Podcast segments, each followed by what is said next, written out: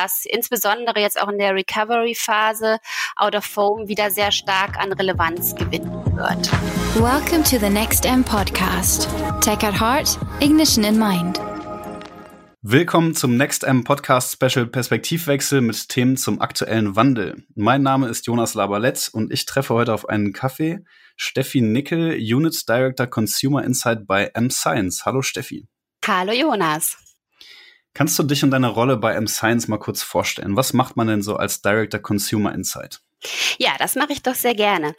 Ähm, also als Unit Director Consumer Insight bin ich für die qualitative Marktforschung bei der M-Science verantwortlich und ich leite ein Team von acht Leuten. Von Hause aus bin ich Morphologin, das heißt, mein Schwerpunkt sind tiefenpsychologische Studien und ähm, ja, zusammen mit meinem Team versuche ich im Endeffekt herauszufinden, was Konsumenten wirklich bewegt und welche bewussten und unbewussten Motive sie treiben. Mhm. Ich glaube, du bist damit die erste Morphologin hier im Next M Podcast. Das ist eine sehr spannende Bezeichnung. Und ähm, ja, spannend zu hören, dass du dich ähm, mit dem Konsumentenverhalten beschäftigst. Ähm, jetzt steht unsere normale Welt ja schon seit mindestens sechs Wochen Kopf aufgrund von Covid-19. Und du hast mit deinem Team ein White Paper veröffentlicht, nämlich Facts and Feelings Covid-19 wo ihr die Ergebnisse von einer breit angelegten Studie auswertet. Kannst du mir darüber mehr erzählen? Ja, sehr gerne. Genau, das war eine ähm, Studie, die wir zusammen mit den quantitativen Kollegen durchgeführt haben ähm, im März, im letzten Monat. Und ähm, ja, mein Team hat ähm, 24 tiefenpsychologische Interviews geführt ähm, übers Web und wir wollten eben verstehen, was die Menschen aktuell eigentlich bewegt und welche Umgangsformen sie eben auch im Rahmen mit der Krise entwickelt haben, ne? weil die Krise unseren Alltag ja am Ende total durcheinandergewirbelt hat. Und neben unseren tiefenpsychologischen Interviews gab es dann eben auch noch eine repräsentative Befragung. Da hatten wir eine Fallzahl von 1490 Menschen ab 18 Jahren und die haben wir bundesweit befragt. Mhm. Spannend zu hören. Ähm, eine Sache, die ich auch sehr spannend fand in den News, ich meine, das war ja schon von den ersten Tagen an, waren so die Hamsterkäufe. Kannst du mir da erklären, ob das auch damit zusammenhängt? Ist das ja. Genau, die Hamsterkäufe, die hängen genau mit diesem zwanghaften äh, Aktiven letztendlich zusammen und lassen sich darüber eigentlich auch ganz gut verstehen. Also am Ende ähm, geben einem die Hamsterkäufe äh, das Gefühl, nicht ganz die Kontrolle verloren zu haben und eben doch etwas tun zu können. Ne? Ich sorge zumindest in diesem Bereich noch vor und kann mich da eben ausrüsten und auch aufrüsten. Wenn wir uns jetzt mal das berühmt-berüchtigte Klopapier angucken, das ist ja mhm. mittlerweile schon so ein Running Gag ge geworden, dass die Deutschen wie wild Klopapier kaufen.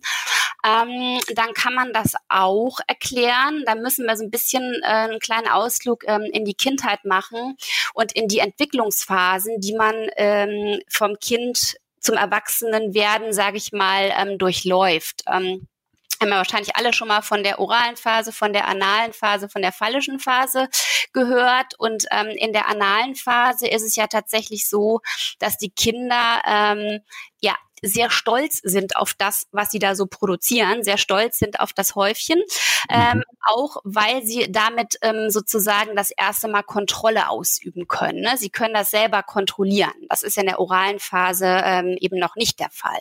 Mhm das ist jetzt so ein bisschen was, was jetzt natürlich unbewusst ähm, auch in Zeiten von Corona bei uns reinspielt. Ähm, es ist unbewusst, wenn ich jetzt so ganz viel Klopapier kaufe, dann schwingt nämlich da dieses Versprechen der Produktivität unbewusst auch so ein bisschen mit. Ne? Wir sind noch in der Lage, irgendwie produktiv zu sein und haben es dann irgendwie gefühlt doch noch so ein Stück weit in der Hand. Das ist natürlich nichts, was die Leute einem jetzt erzählen würden, aber es lässt sich tatsächlich ähm, so ein bisschen verstehen, verstehen, also dass wir darüber so ein Stück weit vermeintlich Kontrolle zurückgewinnen. Ne? Okay, das heißt, wir können uns eigentlich glücklich schätzen, dass wir hier und da noch Aufgaben haben im Homeoffice und produktiv sein können, weil das eben das ist, was uns ähm, ein bisschen diese Spannung nimmt, die momentan äh, vorherrschend ist. Genau, und auch, dass wir verrückterweise Klopapier kaufen, weil es hilft uns ein Stück weit eben auch bei der ganzen Bewältigung. Ja, genau. Ähm, eine Frage habe ich noch, und zwar haben wir ja viel darüber gesprochen, wie jetzt sich momentan die Inhalte verändern, welche Nachrichten wir verfolgen können. Wie sieht das denn mal ganz ähm, direkt gesehen mit der Wahl der Kommunikationskanäle aus? Ähm, jetzt würde ich als Laie vermuten, dass die Reichweiten in Online auf Newsmagazinen, aber auch in äh, TV, weil ich viel mehr zu Hause bin und natürlich auch in Print, weil ich mehr Zeit zum Lesen habe, total nach oben gehen. Ähm, gibt es hier für mich eine Chance als Marketier darauf zu setzen?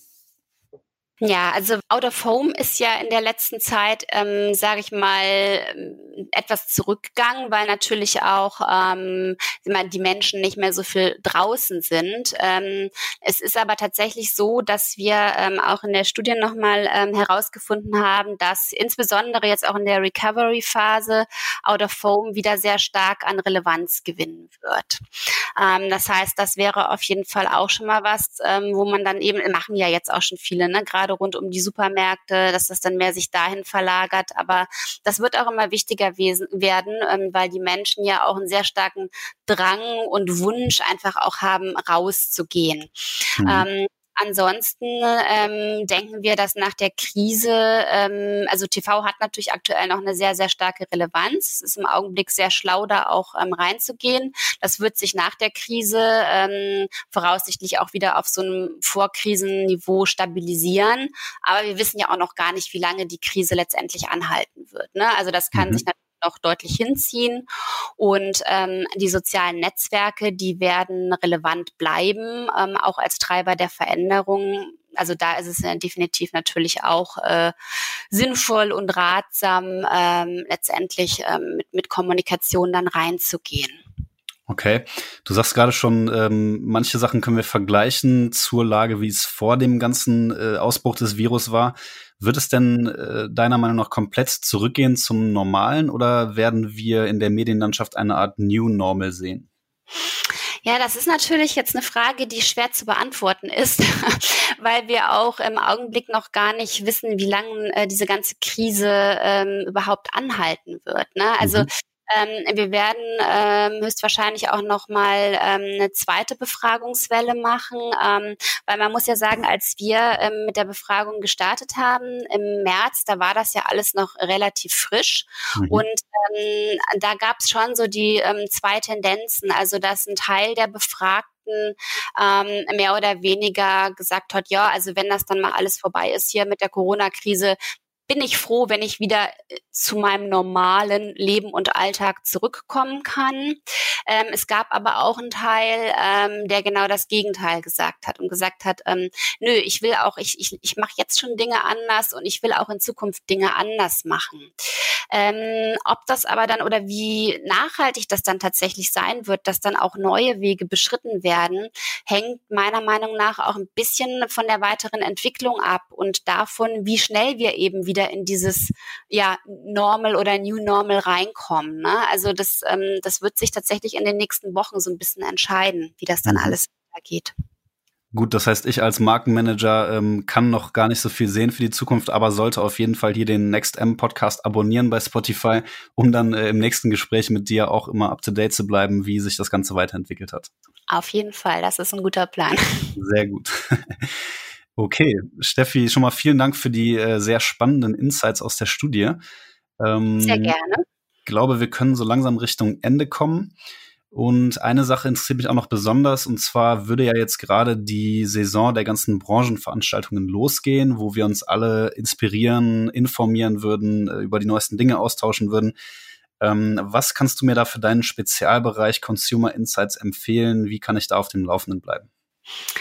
Ja, also was wir jetzt aktuell tatsächlich ähm, vermehrt machen, ähm, wir machen jetzt wirklich mehr eigene Schulungen. Also ich habe jetzt äh, tatsächlich einige Morphologie-Schulungen ähm, bei mir in der Abteilung ähm, installiert. Ähm, aber es gibt ja darüber hinaus natürlich auch trotzdem noch ähm, via online die Möglichkeit auch an Schulungen, an Coachings etc. teilzunehmen. Ich glaube, es ist vielleicht jetzt auch gerade mal die Chance, sich ein bisschen tiefer in Dinge, in Methodiken einzuarbeiten und vielleicht auch von dem Wissen zu profitieren, was in der eigenen Abteilung schon da ist und das noch so ein bisschen besser auszutauschen.